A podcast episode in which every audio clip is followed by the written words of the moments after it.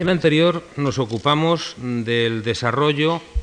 de la vidriera a lo largo del siglo XIII, es decir, de los orígenes de la vidriera española, y fundamentalmente nos detuvimos en el estudio del conjunto monumental de vidrieras de la Catedral de León. Esto no quiere decir que con el estudio de las vidrieras del XIII concluya ni muchísimo menos el desarrollo de la vidriera en la Catedral leonesa, sino que va a tener un amplísimo desarrollo que alcanza prácticamente hasta finales del XIX y casi el siglo XX. Ha sido, como muchas otras catedrales españolas, un taller de constante producción de vidrieras a lo largo de las cuales puede seguirse todo el estudio de la historia del arte español y de la vidriera en, concreto. Pero, sin embargo, desde en el siglo XIV se va a producir un cambio en los ritmos de ejecución, en los ritmos de trabajo de los talleres vidrieros que trabajan en León. El ritmo disminuye sensiblemente, pero disminuye sensiblemente porque también va a ser un fenómeno generalizado en obras de pintura, en obras de arquitectura, en el desarrollo de las distintas catedrales góticas de ese momento. La razón fundamental es que se va a producir en Castilla y León una gran crisis, una crisis económica y una crisis que viene determinada también como consecuencia de luchas internas que van a ser bastante poco propicias para que existiese un desarrollo artístico generalizado. Con todo, no hemos de, considerar el siglo XIV castellano-leonés como un siglo completamente desierto de realizaciones artísticas, solamente que se ralentiza los ritmos de ejecución, disminuye el número de empresas, pero desde luego no se abandona ni se detiene el impulso constructivo y el impulso artístico. Donde sí se va a producir, en cambio, un desarrollo importante, eh, comparable al que tuvo Castilla y León en el 13, va a ser en Cataluña. Esa crisis a la que he hecho referencia no va a producirse o a dejarse sentir en Cataluña hasta prácticamente finales del siglo XIV y vamos a encontrar que como consecuencia del auge económico, fundamentalmente por todo el comercio y su relación en el mundo mediterráneo, va a producir un extraordinario desarrollo constructivo. La construcción de las grandes catedrales catalanas van a ser obra fundamentalmente del siglo XIV, así como muchas otras iglesias que, como es natural, requerían inmediatamente de pintores para realizar retablos o pinturas murales, de escultores para realizar retablos o también decoración en portadas y en otras partes del edificio, y de vidrieros para eh, completar los programas iconográficos de vidrieras que además de esto servían como cerramiento de los edificios. Quiere esto decir que la gran peste negra que asoló Europa en 1348, que tuvo sus consecuencias también en España, mm, planteó una seria crisis, prácticamente va a ser uno de los momentos cruciales de la transformación de Europa en la Edad Media, pero con anterioridad, por las razones expuestas, se había dejado sentir también en Castilla hasta el punto de que incluso se puede decir que esa gran crisis comienza ya de alguna manera en la época de Alfonso X. Avanzado el siglo XIII, el gran monarca que vimos que eh, había impulsado la construcción de la Catedral de León y también había impulsado el desarrollo de sus programas de vidrieras va a ser como consecuencia de enfrentamientos con la nobleza y otra serie de problemas internos cuando ya esa crisis política había dejado, había comenzado a sentirse. Sin embargo, desde un punto de vista artístico, lo que va a suceder en el siglo XIV es trascendente. Nosotros vamos a asistir a un fenómeno de inercia en el cual vamos a encontrar que perviven a lo largo prácticamente de los primeros 60 años del siglo XIV las técnicas y muchas formas modificadas, alteradas y renovadas, pero prácticamente dependientes o derivadas de lo que habíamos visto en la centuria anterior, y en la segunda mitad del siglo XIV vamos a asistir a una renovación desde el punto de vista técnico que va a cambiar de forma sustancial la vidriera. Esa renovación, que va a ser el amarillo de plata, al que ya hacíamos referencia el otro día, que supone un enriquecimiento muy notable de la gama mm, cromática utilizada por los vidrieros y de las posibilidades técnicas también para realizar una vidriera mucho más libre, mucho más ágil, con un sentido del relato y de las formas mucho más discursivas y libres, mm, va a ser también el elemento fundamental en el que se va a basar otra renovación estilística. Así, mientras a lo largo del XIV asistimos a un cierto momento híbrido en el que hay por una parte un fenómeno de inercia, tanto en Castilla como, y León como en Cataluña, la segunda mitad del XIV, ya avanzado el siglo XIV, vamos a asistir, junto con la llegada de maestros extranjeros, a una renovación de la vidriera y de los procedimientos técnicos. Esa renovación, que se va a dejar sentir en esos años, va a establecer las bases sobre las cuales se asienta ya un nuevo estilo que va a hacer su aparición no solo en el mundo de la vidriera, sino en las artes figurativas, en la miniatura, en la pintura, en la escultura y también en la vidriera. Es lo que se conoce con el nombre de gótico internacional. El nombre de gótico internacional, un estilo en torno a 1400, para entendernos poco antes de 1400, es un fenómeno que fue definido a finales del siglo pasado por un crítico, Cougajot, que habló de gótico internacional, porque se detectaba que existían unas formas comunes, tanto en las artes figurativas inglesas, de los Países Bajos, de Alemania, de Francia, de Praga, de Italia o de España. Ese gótico internacional, que surge en esa segunda mitad del siglo XIV,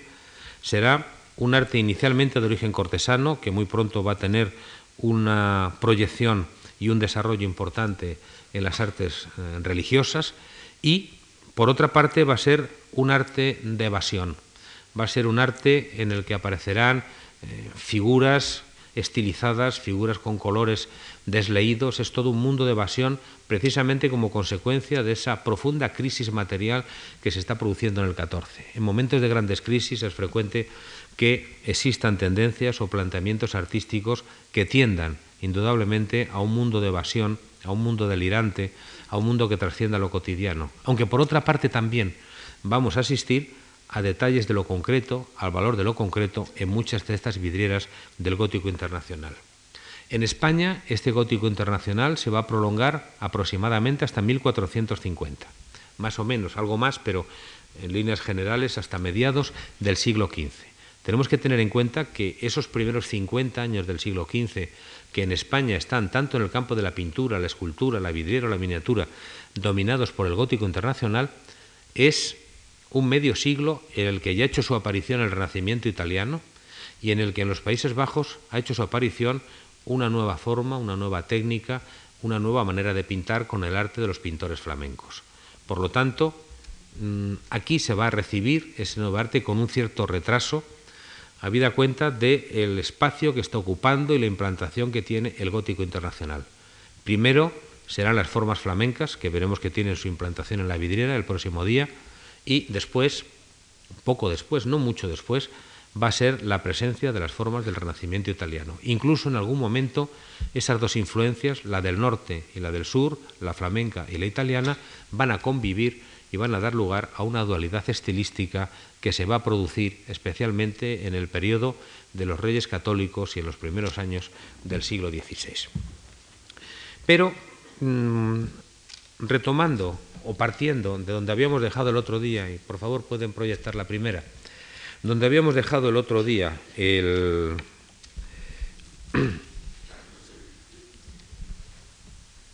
desarrollo de la, de la vidriera española, hay que tener en cuenta que en el siglo XIV, como decía antes, no se interrumpe ni muchísimo menos la actividad vidriera y va a tener una continuidad mucho más lenta, va a enlazar tímidamente con ese gótico internacional. Va a ser fundamentalmente en dos grupos de vidrieras en los que vamos a encontrar esta importante actividad de los talleres que trabajan en el 14. Por una parte, va a ser la conclusión de las vidrieras altas de la nave principal y del crucero, en el que muchas de ellas ya estaban asentadas, algunas faltaban por asentar y otras, con casi seguridad, vinieron a sustituir algunas vidrieras perdidas que necesitaron de una reparación o de una sustitución. Quizá la principal novedad o la principal característica, más que novedad, va a ser que van a seguir en la misma tipología de vidriera de figuras de santos ordenadas por registros superpuestos, van a ser figuras más achaparradas, se pierde esa estilización que habíamos visto en las vidrieras del siglo XIII, va a dar lugar a que en lugar de dos registros, como habíamos visto en la serie del otro día, para ventanales del mismo formato, de las mismas dimensiones y con el mismo trazado, van a ser sobre todo registros con tres grupos de figuras, pero que repiten el mismo tipo de figuras bajo doseles, son figuras de santos, figuras de apóstoles, de profetas, incluso repitiendo algunas de las que ya se habían colocado entonces. Siguiente. El otro núcleo fundamental, esta es una de las figuras de, esta serie que se van a hacer en el siglo XIV, desde el punto de vista técnico arrastran todavía una fuerte impronta de carácter tradicional en la forma de acometer eh, la vidriera, muy lineal todavía, a la manera de, del gótico de la centuria anterior, con todo ese fuerte linealismo en la forma de acometer los trazos, con una técnica bastante tradicional en este sentido y con una tipología que también es tradicional. Siguiente. El otro núcleo, del otro grupo de vidrieras mm, del siglo XIV podemos decir que es prácticamente un descubrimiento reciente. Con motivo de la limpieza que se está haciendo en estos últimos años, eh, las rosas, las pequeñas rosas 3 que están encima de cada ventanal de las naves laterales, de las naves bajas, eh, vidrieras que están realizadas los ventanales eh, durante la restauración del siglo XIX con motivos decorativos y que ya estudiaremos en una de las últimas clases, en los rosotones de arriba existía un grupo de vidrieras. Ese grupo de vidrieras tradicionalmente se habían venido atribuyendo a un maestro, Nicolás Francés, un maestro que pertenece plenamente a la tendencia del gótico internacional, pero sin embargo no es autor, o se pudo ver cuando bajaron algunas de ellas, como esta, que aquí la vemos en el taller de restauración de la Catedral de León, se pudo ver que no es ni muchísimo menos obra de un maestro del gótico internacional, sino de un maestro deudor con la tradición del siglo XIII. Son pues estos talleres que por inercia continúan desarrollando vidrieras según no fórmulas nuevas, sino evolucionando siguiente las fórmulas antiguas. Es una técnica muy, muy elemental, con un trazo muy firme, muy riguroso, pero sin grandes complicaciones del modelado, ni en las aplicaciones de la grisalla, ni las tintas para modelar con una grisalla mucho más suave a la manera de una aguada, sino que es todavía la prevencia de un linealismo. Tengamos en cuenta que esto que encontramos aquí lo vamos a encontrar exactamente igual en las vidrieras catalanas hasta 1360, de manera que es un fenómeno eh,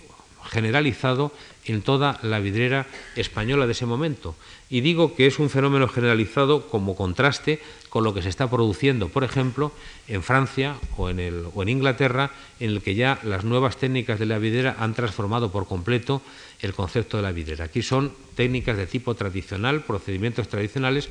con formas también tradicionales solamente que ligeramente modernizadas. Siguiente. Hay algún detalle, por ejemplo, de la figura anterior en que, para que veamos el, alguno de los procedimientos, es una grisalla muy elemental, como está aplicada, con unos ligeros toques para sombrear, pero sin formas de apenas con aguada. Siguiente. O también en algunas partes, como esta decoración del trono, la silla en el que se asienta la figura, mediante la aplicación de una grisalla que luego se raspa para hacer estas formas, es lo que se llama un enlevé. Desde luego sí, con un tratamiento de los vídeos exactamente igual,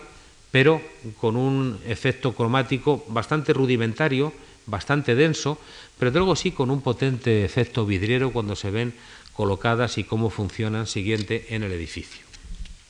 Esta es otra de estas vidrieras, suelen ser algunas de ellas imposibles de identificar, pueden ser figuras de santas, suelen ser figuras de alegorías, figuras de virtudes también, como esta que encontramos, que es otra de esas rosas también, con un mismo cromatismo exactamente igual, con la misma gama cromática que encontrábamos en las vidrieras del siglo XIII, siguiente, mucho más reducida aún,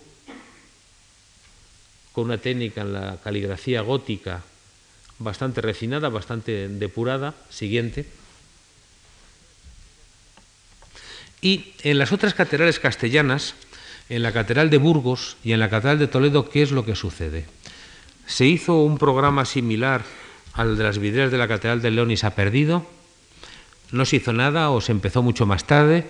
Desde luego, en la Catedral de Burgos tenemos dos ejemplos que nos permiten constatar una cierta actividad vidriera ya a principios del siglo XIV. Y en la de Toledo igual. solamente que la de Toledo prácticamente solo va a ser el rosetón del lado norte del crucero, el que se va a realizar, el que se va a colocar, que luego les mostraré, y hasta principios del siglo XV, ya avanzado incluso el siglo XV, no va a iniciarse un programa de vidrieras que hasta su conclusión en el siglo XVI ya va a dar un trabajo continuado a sucesivos talleres que eh, labran o que realizan vidrieras en la Catedral de Toledo. En Burgos tenemos muy pocos ejemplos de vidrieras primitivas en la catedral. Es casi seguro que tuvo muchas más. Una de las razones que se dice es que voló un polvorín en el castillo con motivo de la guerra de la independencia y afectó a muchas vidrieras. No entiendo entonces por qué las de la capilla del Condestable no sufrieron casi nada. Es decir, hay que pensar también que hubo una actitud o un, programa en el siglo XVIII, como en muchas catedrales, para quitar las vidrieras que estaban colocadas, muchas de ellas. Desde luego han quedado algunos restos, muy pocos en unos pequeños vanos sobre las puertas de la fachada occidental y este rosetón que está sobre la puerta del Sarmental, mm, es decir, en el lado sur del crucero. Es una obra importante, hay una cita de 1327 en que se hace mención del lugar do labra el maestro de las vidrieras. Sería el maestro que realizaría este rosetón. Es bastante posible, incluso por la fecha. Es bastante posible que fuera el, artista, el maestro o el taller que estaría ejecutando en esa fecha o quizá un poco antes eh, algunas vidrieras de la Catedral de León, de Burgos. Representa en el centro la figura de un obispo y luego hay en distintas escenas eh, representaciones de temas de la pasión, algún, ahí vemos el Calvario, figuras de escudos de Castilla y León y luego diferentes motivos decorativos también, como podemos ver, el león, el castillo, elementos eh, heráldicos también. Se ha intentado querer ver si sería el obispo Mauricio, pero en realidad lo más posible es que sea algún santo obispo de profunda devoción en la diócesis, como era algún santo obispo, como es frecuente eh, en este periodo, en la Edad Media, y en cierto modo lo que está desarrollando es todo un corpus doctrinal. La figura está situada en el centro, está mostrando la doctrina, está enseñando toda la, está enseñando toda la, el misterio, toda la pasión, y por otra parte también pone de manifiesto otro aspecto que ya tocamos el otro día al hablar de la Catedral de León, que es ese sentido también político y de prestigio de los obispos y también de los reyes que financian y que impulsan la construcción de las catedrales. Ahí pues hay una unión de ese poder jerárquico de la Iglesia, del poder de los reyes, del poder temporal y del poder espiritual. Siguiente, por favor. Aquí pueden ver más cerca la, la figura del obispo que está situada entre dos diáconos en el vano central que está bendiciendo con el báculo. Es decir, suele ser un vano que normalmente en los rosetones es una figura que ocupa o bien la figura de la Virgen o bien la figura de Cristo. Pero también hemos de tener en cuenta que en la misma portada del sarmental encontramos en el parte luz la figura de un obispo a la que hice mención antes. Siguiente. El otro rosetón, y no muy diferente no muy distante en fecha, pero sí bastante diferente de estilo, es el de, que está sobre la puerta del reloj en el lado norte, en el hastial norte de la Catedral de Toledo. Es un rosetón distinto, con un trazado diferente, que sí tiene a la manera de lo que son habituales en los rosetones ya del siglo XIII avanzado, en lugar de la figura de Cristo juez, suele tener una figura de Cristo crucificado. Y luego aparecen distintas representaciones de profetas, de las Marías, etcétera, en ese círculo a la manera de un calidoscopio que es esa figura del rosetón. En realidad, este rosetón además denota ya un estilo más avanzado que el de Burgos, menos hierático, más discursivo en la forma de establecer y de articular el relato, y por otra parte también sí hay que destacar que es un rosetón muy restaurado como consecuencia de los daños que sufrió en la guerra civil. El otro rosetón, el de la Catedral de Burgos, ha sido recientemente limpiado y restaurado con una restauración más escrupulosa, entre otras razones, porque no tenía los daños que había sufrido el rosetón anterior, ni muchísimo menos. Siguiente. Y pasamos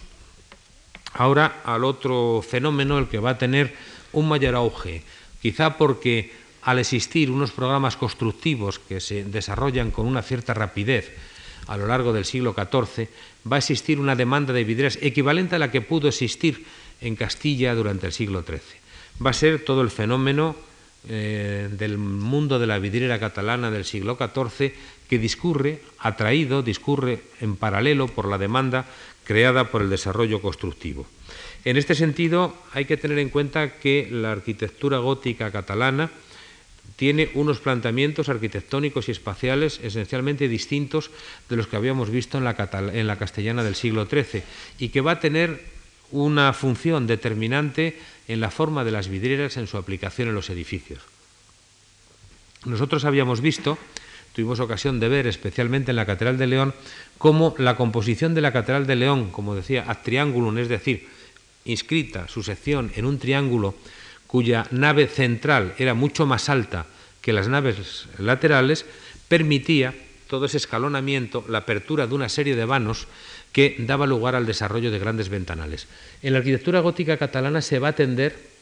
como por ejemplo en Santa María del Mar, a una unidad de las tres naves, de la altura de las tres naves. Por lo tanto, por lo regular,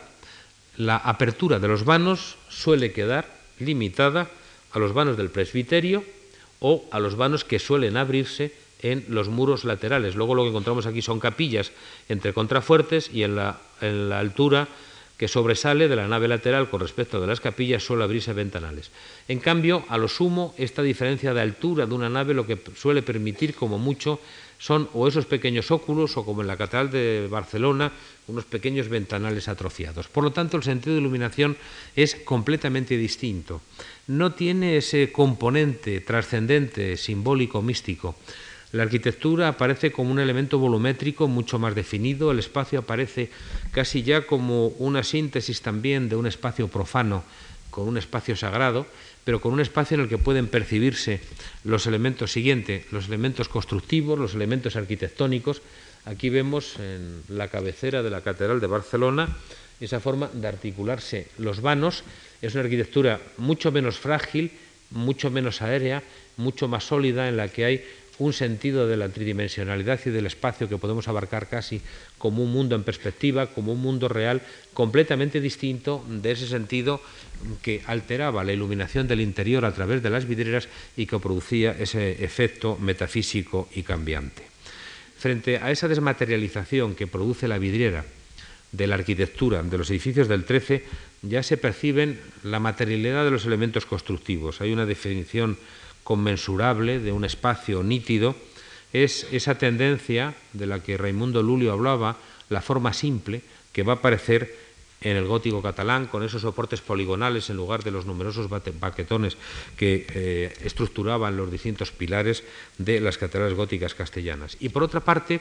hay otro elemento importante que podemos ver y es que los vanos van a recuperar o van a aparecer como tales, es decir, como vanos aislados en el muro. No va a ser ese muro continuo de vidrio que habíamos visto que aparecía en la arquitectura gótica del XIII, en que era prácticamente todo un continuo, todo un muro continuo de vidrio, más que ventanales aislados. Aquí, y en esto hay una influencia clara y una relación clara con soluciones arquitectónicas del sur de Francia del siglo XIV, se vuelve a recuperar la idea del vano como superficie perforada en el muro como elemento aislado dentro del muro y como punto de iluminación aislado dentro del muro. Sin embargo, el inicio del conjunto de la vidriera gótica catalana del XIV no se va a producir inicialmente en eh, las obras de estos programas constructivos para los cuales tenemos que dejar pasar algunos años para que el estado de construcción de las obras permita el asentamiento de vidrieras, sino de otro edificio anterior que precisamente va a surgir como una anomalía. Aquí tenemos un paralelismo de cómo este desarrollo inicial del gran auge de la vidriera del 14 en Cataluña es paralelo o análogo al gran auge de la vidriera castellana del 13. Veíamos cómo en un edificio cisterciense, las huelgas, aparecían esas vidrieras, las más vidrieras más antiguas del gótico castellano del siglo XIII. En Cataluña tenemos que acudir a otro monasterio, a un edificio a un monasterio cisterciense que ya nos resulta familiar porque estudiamos sus vidrieras el otro día, que es el monasterio de Santas Creus, y allí vamos a encontrar que edificio de promoción regia, vamos a encontrar que se van a realizar eh, una de las grandes vidrieras con las que se inaugura esta tradición vidriera del 14. Siguiente, todavía alguna más. Esta es la vidriera de la fachada occidental del monasterio de Santas Creus. Es un ejemplo excepcional dentro del conjunto de la vidriera eh, medieval, mucho más por su disposición, su ubicación en un monasterio cisterciense. Hay que tener en cuenta, de todas maneras, que este edificio es una vidriera realizada hacia 1300, con cuatro lancetas, con toda una serie de, de paneles 13 paneles por cada una de las lancetas, como podemos ver, es decir, es todo un auténtico retablo traslúcido, una auténtica Biblia realizada en vidrio a través de toda una serie de paneles que en pequeñas escenas van describiendo prácticamente todo un ciclo de la redención. Hay que tener en cuenta que esta vidriera, su explicación en un edificio de estas características, podemos atribuirlo al patrocinio regio, al fuerte patrocinio regio que ejercieron en el monasterio de eh, Santas Creus los eh, reyes de la corona de Aragón. Por lo tanto, igual que en el caso castellano, pudo deberse a esto. Por otra parte, hay que señalar que se trata de una vidriera que presenta, desde un punto de vista estilístico, y ahora veremos algunos pormenores, presenta por una parte un fuerte tradicionalismo eh, casi románico, propio incluso que lo está arrastrando a lo largo de todo el siglo XIII, un linealismo que parece que todavía no ha despertado plenamente al sentido discursivo de, la pintura del, gótico lineal. Hay una mezcla también de elementos de pintura del gótico lineal, incluso también se han detectado algunas influencias bizantinizantes, es decir, constituye un ejemplo también mm, de arcaísmo que es difícil de atribuir o bien a que está siguiendo una tradición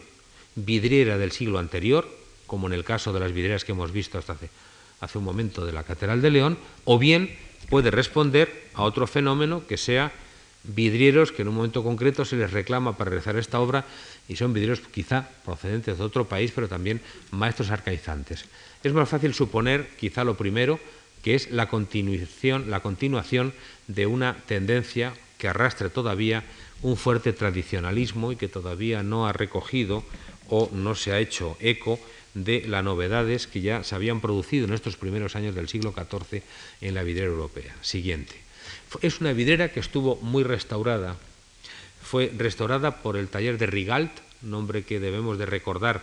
porque fue restaurador, pero fue uno de los grandes talleres, y veremos obras suyas, uno de los grandes talleres de la Barcelona modernista de finales del siglo XIX y principios del siglo XX. El taller de Rigal acometió una restauración, había habido antes otra del siglo XVI en la que también fueron restauradas las vidrieras cistercienses que estudiábamos el otro día, y pues un sentido del relato muy en relación también con el mundo de la miniatura, Cristo y la Samaritana, o sea, vamos encontrando la entrada en Jerusalén, en fin, toda una serie de escenas que con un relato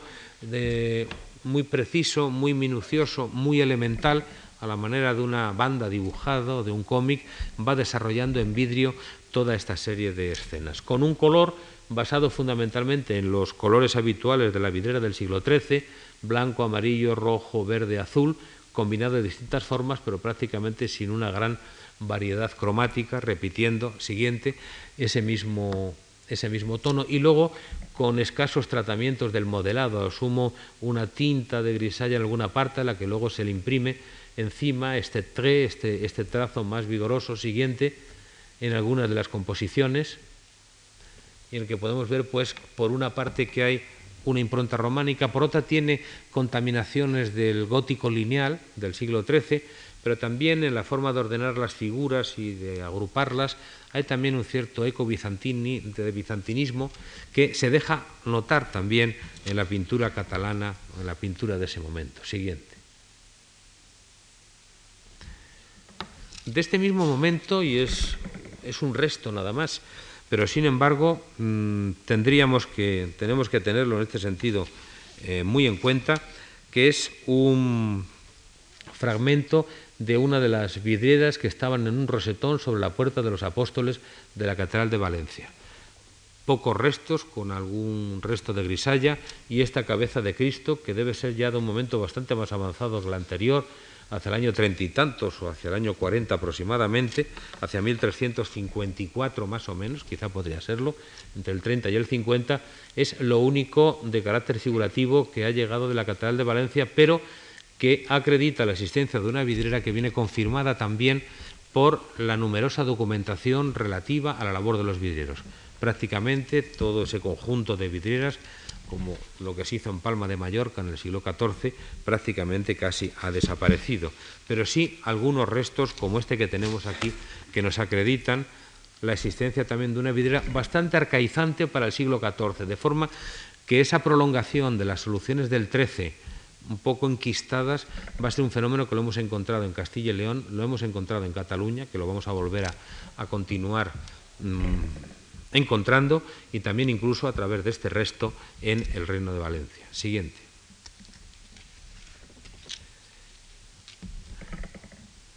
Dentro del fenómeno ya de la vidriera catalana, hemos de situarnos en un momento en el que los edificios permitían ya el asentamiento de vidrieras. Tuvimos que recurrir primero a un edificio construido ya, cisterciense, para encontrar algún ejemplo, y ahora tenemos que ir a los nuevos edificios para los cuales se emprenden programas de vidrieras. Son programas en los que vamos a encontrar que desde el siglo XIV se van a continuar realizando vidrieras y asentando vidrieras, bien porque no se habían concluido, bien porque se habían perdido algunas de las existentes, hasta el siglo XVI incluso posteriormente. Santa María del Mar va a ser uno de esos edificios, Santa María del Mar de Barcelona, en el que nos vamos a encontrar que hay vidrieras de este momento vidrieras del gótico o de la, de la vidriera de influencia flamenca, vidrieras incluso posteriores también. Allí se conservan dos paneles eh, aislados, es uno de los ejemplos más antiguos, formando parte este y el siguiente de una misma vidriera o por lo menos son obra del mismo, del mismo taller, es decir, un mismo maestro el que realizó este tipo de vidrieras, probablemente por los datos que disponemos entre 1341 y 1385. ¿Puede dar atrás, por favor, la anterior? Y encontramos que hay, una vez más, ese arcaísmo que todavía continúa desarrollándose, que no se han incluido, no se han introducido esas técnicas modernas, pero hay también una forma de agrupar en hiladas con un cierto sentido perspectivo a la manera de lo que encontramos por influencia italiana en la pintura catalana del siglo XIV. En la, pintura catalana del siglo XIV la influencia del italianismo va a ser muy profunda, la encontramos en fecha muy temprana en las pinturas del monasterio de Pedralbes que hace Ferrer Basá y la continuamos mm, viendo desde otros puntos de vista y desde otra, con otra perspectiva, introduciendo, por supuesto, elementos propios y en una pintura muy personal, desde Destorrens, Los Serra, etcétera, etcétera. Por lo tanto, es un maestro que es casi, junto con las tradiciones lineales, hay una cierta hibridez, porque mezcla también ese sentido que da un cierto toque, quizá perspectivo,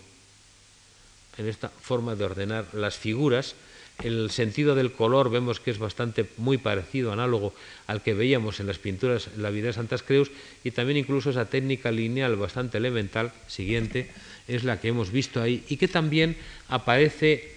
estos mismos tipos expresivos los vamos a encontrar en las vidrieras del monasterio de Pedralbes, siguiente.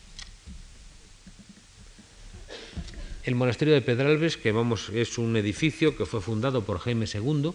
y Elisenda Moncada en 1325, hay también una prolongación del gótico lineal y una prolongación de esa otra tendencia que hemos visto con anterioridad. Esta es una de las, la vidriera de la Anunciación, de la que tenemos un, un detalle siguiente. Si pensamos que es una fecha avanzada en el 14, vemos que es de un linealismo muy propio de la pintura del, siglo anterior, sin conocimiento todavía del amarillo de plata, utilizando solamente la, grisalla para trazar los elementos descriptivos de la figura siguiente. Y también en el monasterio Pedralbes sí encontramos estas otras figuras con elementos expresivos a los que hacía referencia y que eso sí recuerdan más a lo que veíamos antes del monasterio de Pedralbes. Una tendencia bastante arcaizante que incluso también en las vidrieras de la Catedral de Tarragona y en las vidrieras que veremos luego de la Catedral de Barcelona va a persistir. Siguiente. Son dos ejemplos de las vidrieras de, de Pedralbes. Siguiente. Esto es ya de la Capilla de las Vírgenes de la Catedral de Tarragona,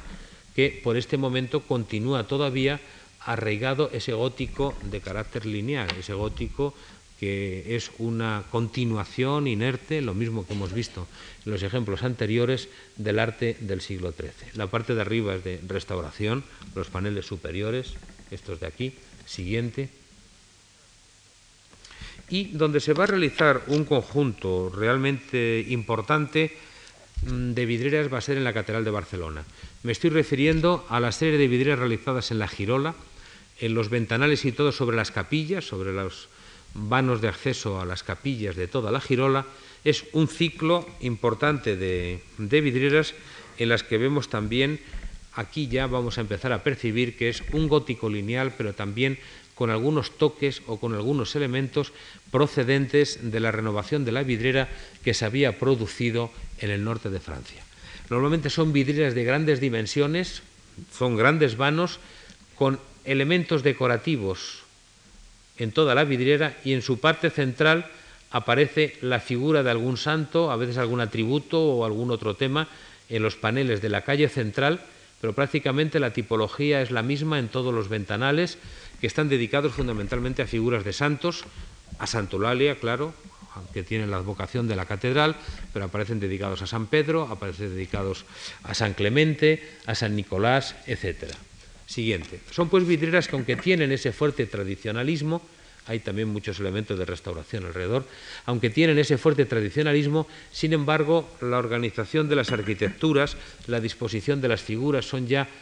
algo más dinámicas, más de acuerdo con esa nueva orientación que tiene la vidriera francesa, que luego terminará imponiéndose ya por estos años también en otros centros catalanes, como va a ser en Gerona y en Tarragona. Siguiente. La realización de este conjunto,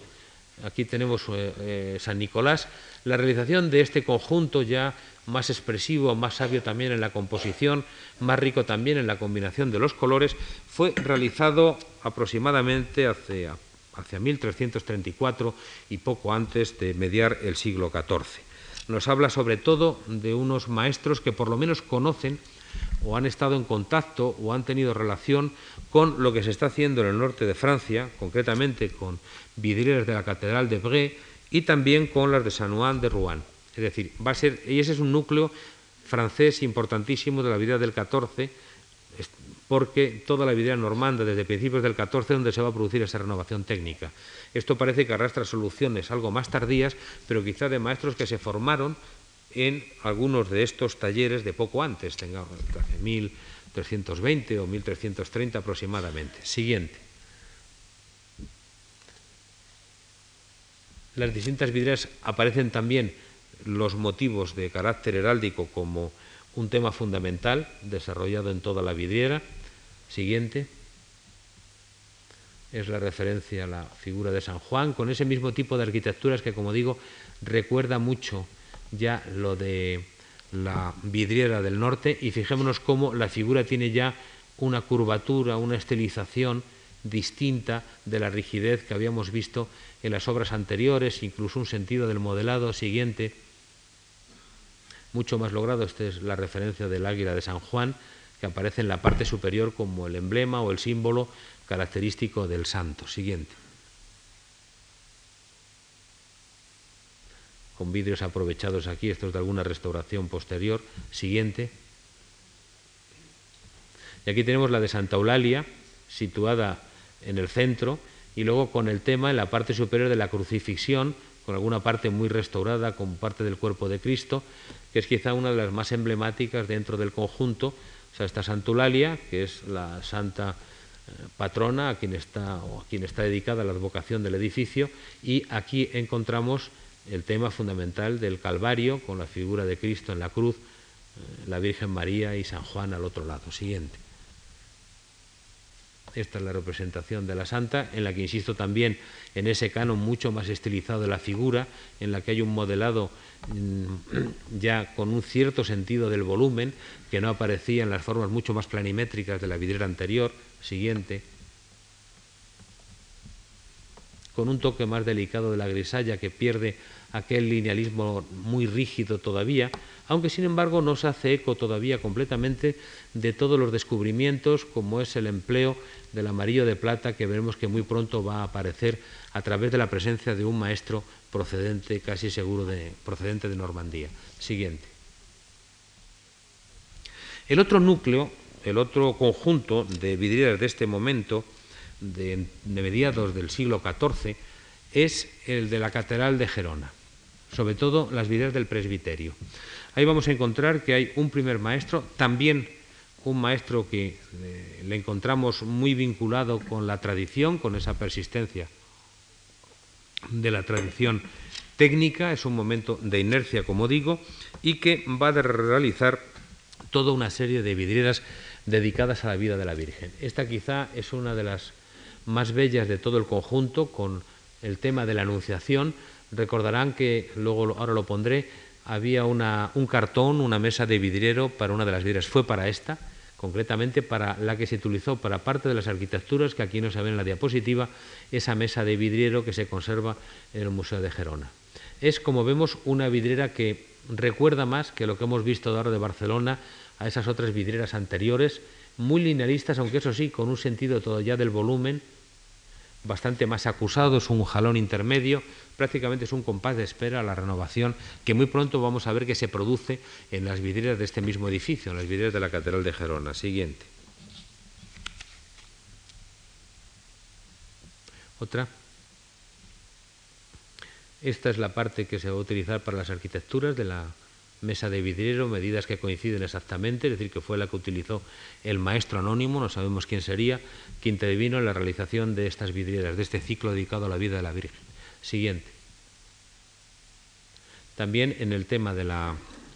de la Epifanía vemos que es un arte bastante próximo también a esa misma línea que veíamos de Pedralbes, o sea, es un híbrido entre un gótico lineal, pero también ya con una cierta influencia bizantinizante, y con algunos elementos italogóticos que ya se habían dejado sentir en la pintura, pero por un maestro que, con independencia del conocimiento que pueda tener de esas nuevas formas que en la pintura catalana se habían dejado sentir muy pronto, en este sentido las ligaduras, las limitaciones de la técnica y del tradicionalismo de la técnica hacen que su vidriera resulte, en ese sentido, mucho más tradicional y que esas novedades que incorpora o esos italianismos que incorpora queden mediatizados por lo tradicional siguiente de la técnica utilizada. Es un detalle que es prácticamente pues una técnica basada en una grisalla dada como una aguada con unos toques luego de grisalla con un trazo bastante rígido para definir las distintas partes y un ligero toque de modelado, más avanzado evidentemente que lo que habíamos encontrado en Pedralbes, pero sin embargo mm, no tan estilizado ni tan renovado como lo que habíamos visto de la Catedral de Barcelona. Siguiente. Es otra vidriera del, del presbiterio a la representación de una figura de santa en que se repite el mismo tema, también el mismo tratamiento del color y esa misma expresividad que tienen las figuras como consecuencia del linealismo de la técnica utilizada. Siguiente. Pero nos vamos a encontrar que pronto va a aparecer allí un maestro de singulares características y nos vamos a encontrar que también hay un fenómeno importante. No podemos definir estas vidrieras que vamos a ver ahora de la Catedral de Gerona y a su autor, al que luego me voy a referir, como ejemplos del gótico internacional, pero sí son indudablemente un preludio del gótico internacional y sobre todo suponen una ruptura con ese fenómeno de inercia que se había dejado sentir en la primera mitad, en la primera mitad del siglo XIV. Hemos de tener en cuenta, por otra parte, que eh, ese gótico internacional, aunque en algunos lugares, en algunas manifestaciones, podemos definir perfectamente unas características, sin embargo, tuvo tal difusión, tal extensión y tantos años de duración que lo que llamamos gótico internacional, más que las características de un estilo perfectamente definido, es una suma de opciones, de variantes, de expresiones, de propuestas que englobamos bajo un denominador común que es el de gótico internacional. En ese contexto podemos introducir esta mm, vidriera de poco después de mediados del, de mediar el siglo XIV, en el que se incorporan ya todos los refinamientos técnicos de la pintura del gótico internacional. Quizá una de las novedades fundamentales desde el punto de vista técnico que se van a producir a partir de este momento es que como consecuencia de la aparición del amarillo de plata, que según comentaba el otro día, va a revolucionar todo el mundo de la vidriera, que va a permitir que, por ejemplo, aquí, en este rostro, se pinte con grisalla, pero se puede pintar con un amarillo sin tener que cambiar de vidrio, y va a introducir una novedad y una variación del color, es una auténtica revolución en el campo de la vidriera, como consecuencia de eso, vamos a notar que a partir de este momento en el mundo de la vidriera de todo, el, de todo Occidente se va a producir una reducción de los colores de base, es decir, de los colores que trae el vidrio en su base, a la vez que va aumentando mucho más los colores de mufla. Son los vidrios blancos, con, grisallas, con toques de amarillo de plata, la vidriera se va aclarando, con lo cual de alguna manera se va compensando también esa disminución del ventanal, en el sentido de que los ventanales disminuyen, pero la vidriera se va aclarando progresivamente. Aquí tenemos algún ejemplo tímido, es en la Catedral de Gerona, con un vidriero que eh, conocemos, que es Guillem Letungard. Guillem Letungard es un vidriero de Coutances, de Normandía, cuya primera mención eh, en la Catedral de Gerona la tenemos en 1357, donde está hasta el 58. En 1359 pasa a trabajar en la Catedral de Tarragona y va a ser ese introductor de estas técnicas del norte de Francia y de una vidriera con un sentido del relato mucho más moderno, mucho más dinámico. Hay toda una relación además espacial en la forma de, colocar las figuras en la misma arquitectura, crea incluso un cierto sentido perspectivo en la parte de los, escenarios. Hay un aspecto que en esta y en otras vidrieras que veremos de la Catedral de Gerona es chocante y no se le ha podido dar una explicación. Gran parte de las vidrieras, mmm, los rostros han sido sustituidos por vidrios blancos. No se sabe cuándo se hizo esa mutilación o esa iconoclastia, no sabemos de qué procede, por qué, ni hay ningún dato, pero nos vamos a encontrar que hay muchos rostros, especialmente de figuras sagradas, que han sido los rostros completamente quitados en un determinado momento, mientras que otros persisten. Por lo tanto, crean ahí ese golpe de luz que afea y que además impide la percepción de la vidriera mm, dentro de toda su unidad eh, formal y cromática. Letungar, como digo, va a trabajar siguiente, va a trabajar en la Catedral de Gerona. Aquí tenemos un ejemplo típico de esa utilización ya de un sentido del modelado de la grisalla mucho más sabio. Fijémonos cómo con pequeños trazos modela. Aquí da una tinta, pero no llega a aplicar la tinta de forma que crea una sombra total, puesto que no pasaría la luz y crearía una zona opaca. Como aquí incluso en la, en la parte del, de, del ojo hay un trazo muy fuerte y luego aquí, para dar una sombra, se mezclan la, las sombras de forma que es un control de la luz para dar el efecto de modelado a través de estos, de estos trazos y también la aplicación del amarillo de plata, que lo tenemos aquí. El amarillo de plata que permite que no tenga que haber colocado otro plomo aquí y haber cambiado de vidrio, sino que puede aplicarlo, como vemos, pues para dar un tono de modelado o aquí para introducir algún adorno o en la representación de unos cabellos, etcétera, etcétera. Esa renovación va a permitir entonces que existan estos colores de mufla que vayan aumentando, antes solamente eran las grisallas los únicos que teníamos y ahora vamos a ver que con la aparición de este color, que además se puede aplicar también sobre vidrios de color para transformarlo, sobre un rojo dará un naranja, sobre un azul dará un verde, etcétera, etcétera, va a alterar la, gama muy sensiblemente del color y va a aumentar la presencia de esos colores de mufla. Siguiente. Aquí tenemos, pongo algún ejemplo porque es de una gran perfección técnica, son obras de él, aquí vemos que hay esa misma mutilación, no sabemos exactamente el, el origen a qué obedece y hay algunos detalles que desde un punto de vista técnico nos vamos a fijar aquí en, en dos, esta representación de, de la figura del, Sol y la Luna. Y aquí este otro pequeño detalle, siguiente,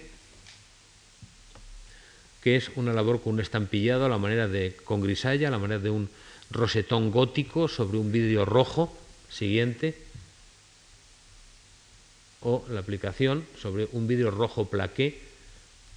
ya les comenté el otro día cómo los vidrios rojos eran vidrios blancos doblados con una pequeña, una fina capa de vidrio rojo, ahí vemos que un astillado permite ver el blanco, o en algunas partes en las que el rojo es más fino sobre el blanco, pues se utilizan como forma de modelado con estos toques de grisalla que producen además una extraordinaria eh, expresividad. También sobre los vidrios azules, los dibujos ornamentales de grisalla, muchas veces realizados mediante el procedimiento de plantillas que se aplicaba luego la grisalla encima y después se pasaba a cocerla en el horno antes de su emplomado y asentamiento. Siguiente. Y tenemos también restos de las vidrieras de Letungar. Aunque lo estamos viendo junto, es una composición de fotomecánica de, de un libro es el coronamiento de dos lancetas que están separadas, representa el tema de una, el tema de una anunciación, y aquí vemos cómo efectivamente los colores de mufla, todo esto ya es una sola pieza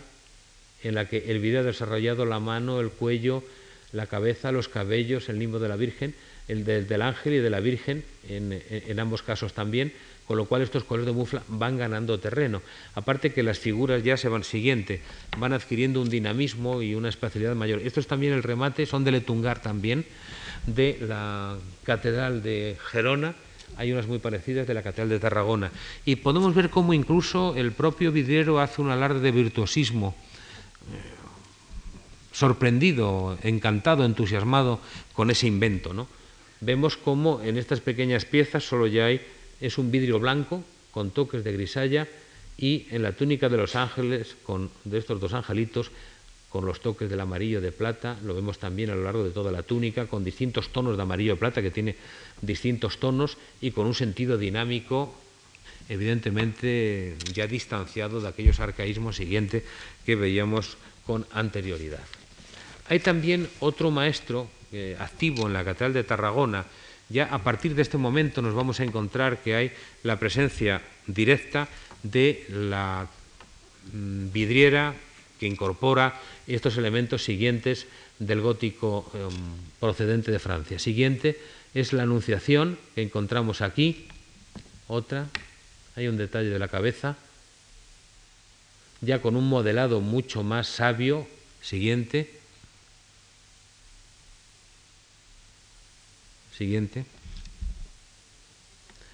Y en el conjunto de las vidrieras que se hacen para la girola de la Catedral de Barcelona, nos encontramos la presencia de otro maestro francés. Ahora ya sí podemos hablar de una presencia de un artista propio y formado en el gótico internacional, con lo cual asistimos a un fenómeno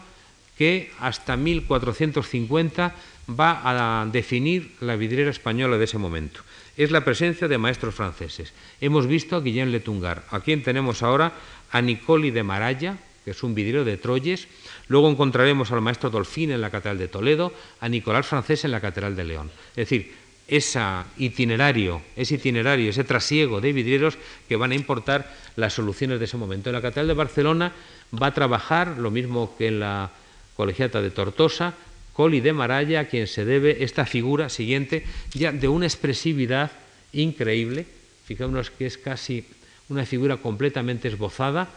muy estilizada, con un cierto sentido perspectivo, pero la figura completamente como algo evanescente, una figura totalmente espiritualizada, que rompe con todo aquel linearismo, que incluso eh, utiliza las distintas tonalidades del vidrio para modelar. Siguiente. O también lo que Tony, Antoni Tomás en la Catedral de Gerona, en la vida de los apóstoles, ya en una fecha bastante más avanzada, va a realizar. Es la tipología de vidriera con figura de santos en distintos registros, pero ya entendida como va a ser propia del siglo XV y del siglo XVI. Es ya una vidriera de 1437 en la que aparece esta tipología. Siguiente. Allí ven en el fondo de tela de Damasco la utilización de ese plantillado. Muchas veces solía hacerse por el exterior, con grisalla por el exterior solía reforzarse también. siguiente, pero ya con un modelado mucho más sabio. Y de nuevo tendríamos que acudir, tenemos que acudir a la Catedral de León. Ahí la limpieza que se ha realizado en vidrieras de las capillas son realmente sorprendentes. Vamos a ver algunas en el estado que estaban y cómo se limpiaron, algunas antes de limpiar que han sido una verdadera sorpresa y otras en su estado ya limpio como estas que encontramos aquí que son escenas de San Ildefonso. Al parecer es una historia que recoge la leyenda dorada, la curación de la sorda, ya por un maestro que es anónimo, no sabemos quién es, pero que utiliza plenamente el amarillo de plata y fijémonos ya el sentido de las tres dimensiones, la espacialidad que tiene desarrollada aquí ya la composición, una composición mucho más sabia, con un escenario, con una perspectiva, si no al modo correcto, mm, realizada por los pintores del Renacimiento italiano, sí al menos con un sentido del cubo pictórico eh, plenamente integrado en lo que había alcanzado la pintura del gótico internacional más evolucionada. Siguiente, hay un detalle de la figura del santo. Aquí vemos, por ejemplo, ese, el empleo del, del amarillo de plata, la composición de la figura de Cristo, toda la mesa de altar realizada con los objetos también con el amarillo de plata. Estos toques de aquí casi con seguridad son de amarillo de plata, que dan ese color verde musgo a este color azul y que enriquecen sensiblemente la, la indumentaria del personaje. Siguiente. Y esto es un inédito porque hasta hace poco nos ha una expresividad que rompe incluso con la forma, que llega incluso hacia lo caricaturesco. Las vidrieras de la vida de San Clemente que vimos el otro día, realizadas en el siglo XIII, algunas de ellas tuvieron que ser sustituidos por otras vidrieras ya en el siglo XV, con escenas también de San Clemente como esta, con algunas figuras de signo bastante expresivo como esta y ahora otra que vamos a ver que está en la parte inferior, ya con las nuevas técnicas que estamos viendo perfectamente incorporadas. Siguiente, como esta figura, esta figura de Sayón que aparece aquí, que es una figura típicamente expresionista, tal y como está captada, una figura deformada también, que enlaza un poco con ese sentido un poco dinámico y expresivo de estos talleres. No sabemos exactamente quién podría ser el, autor de estas vidrieras, si es un maestro integrado en esas soluciones del gótico internacional del siglo XV. Siguiente. Cuando él en algún momento concreto, en algunas vidreras de restauración, algunos paneles que se sustituyen de las capillas, ejecuta él directamente las obras. Esta es la célebre representación de la Virgen del Dado que se encuentra, siguiente por favor, que se encuentra, sí, ahí, en, en este vano de acceso al claustro de la Catedral de León. Es una vidriera que además presenta ya un tema propio del gótico internacional,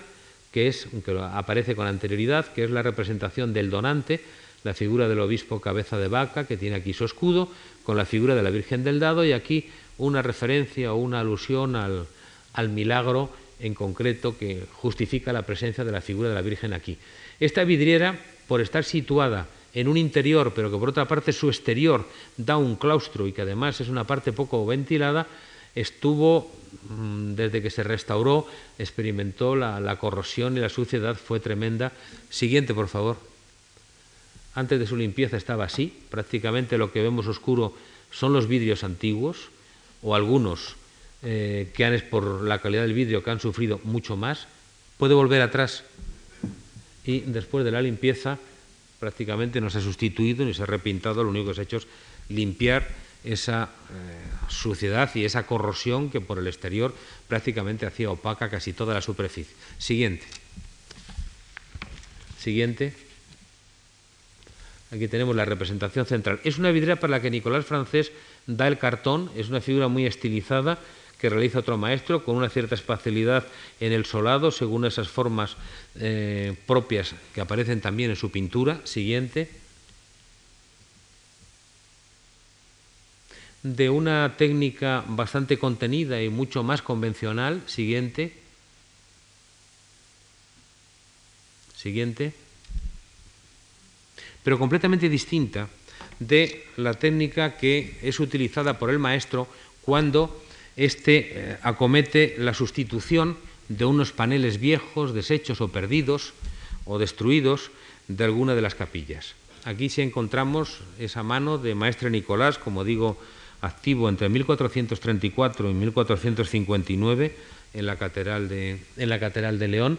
que no solamente dio cartones para vidrieras, sino que también los ejecutó, buen conocedor de las soluciones técnicas del momento y un tratamiento de la grisalla con una expresividad muy pictórica, se aleja un poco, aunque es plenamente vidriero, pero se aleja un poco de lo que hemos visto en las formas convencionales de la vidriera siguiente, como en esta otra representación de un peregrino, también de una de esas vidrieras parecidas, que produce ese efecto, ya lo habíamos puesto el otro día, y ese impacto de, de una imagen que solo puede ser realizada a través de los medios específicos de la vidriera, con el amarillo de plata, con las grisallas, etc. Este tipo de vidriera eh, de hace 1450 aproximadamente, va a ser desplazada muy pronto por una nueva corriente. Una nueva corriente que en la pintura va a entrar algo antes que en la vidriera, pero que pronto se va a difundir también por todo el mundo de la vidriera, que es la influencia flamenca. El descubrimiento de, o la utilización de nuevas técnicas, la aparición de un nuevo lenguaje en la pintura flamenca a principios del siglo XV y en la escultura también, al tiempo que se está produciendo la aparición del Renacimiento, no va a tener su entrada en el arte español hasta la segunda mitad o su implantación hasta la segunda mitad del siglo XV. En el campo de la vidriera será un poco más tarde, hacia 1460, pero con la adaptación de todas estas técnicas que constituyen de alguna manera un compás de espera y también un preludio técnico de lo que se va a desarrollar después, vamos a asistir a uno de los momentos culminantes de la historia de la vidriera en España que es el que discurre entre 1460 más o menos y 1510. Vidriera de influencia flamenca, pero que desde luego tiene un desarrollo por artistas españoles y por artistas venidos de Alemania y de Flandes sin precedentes y sin paralelos prácticamente en España, en, Europa. Muchas gracias.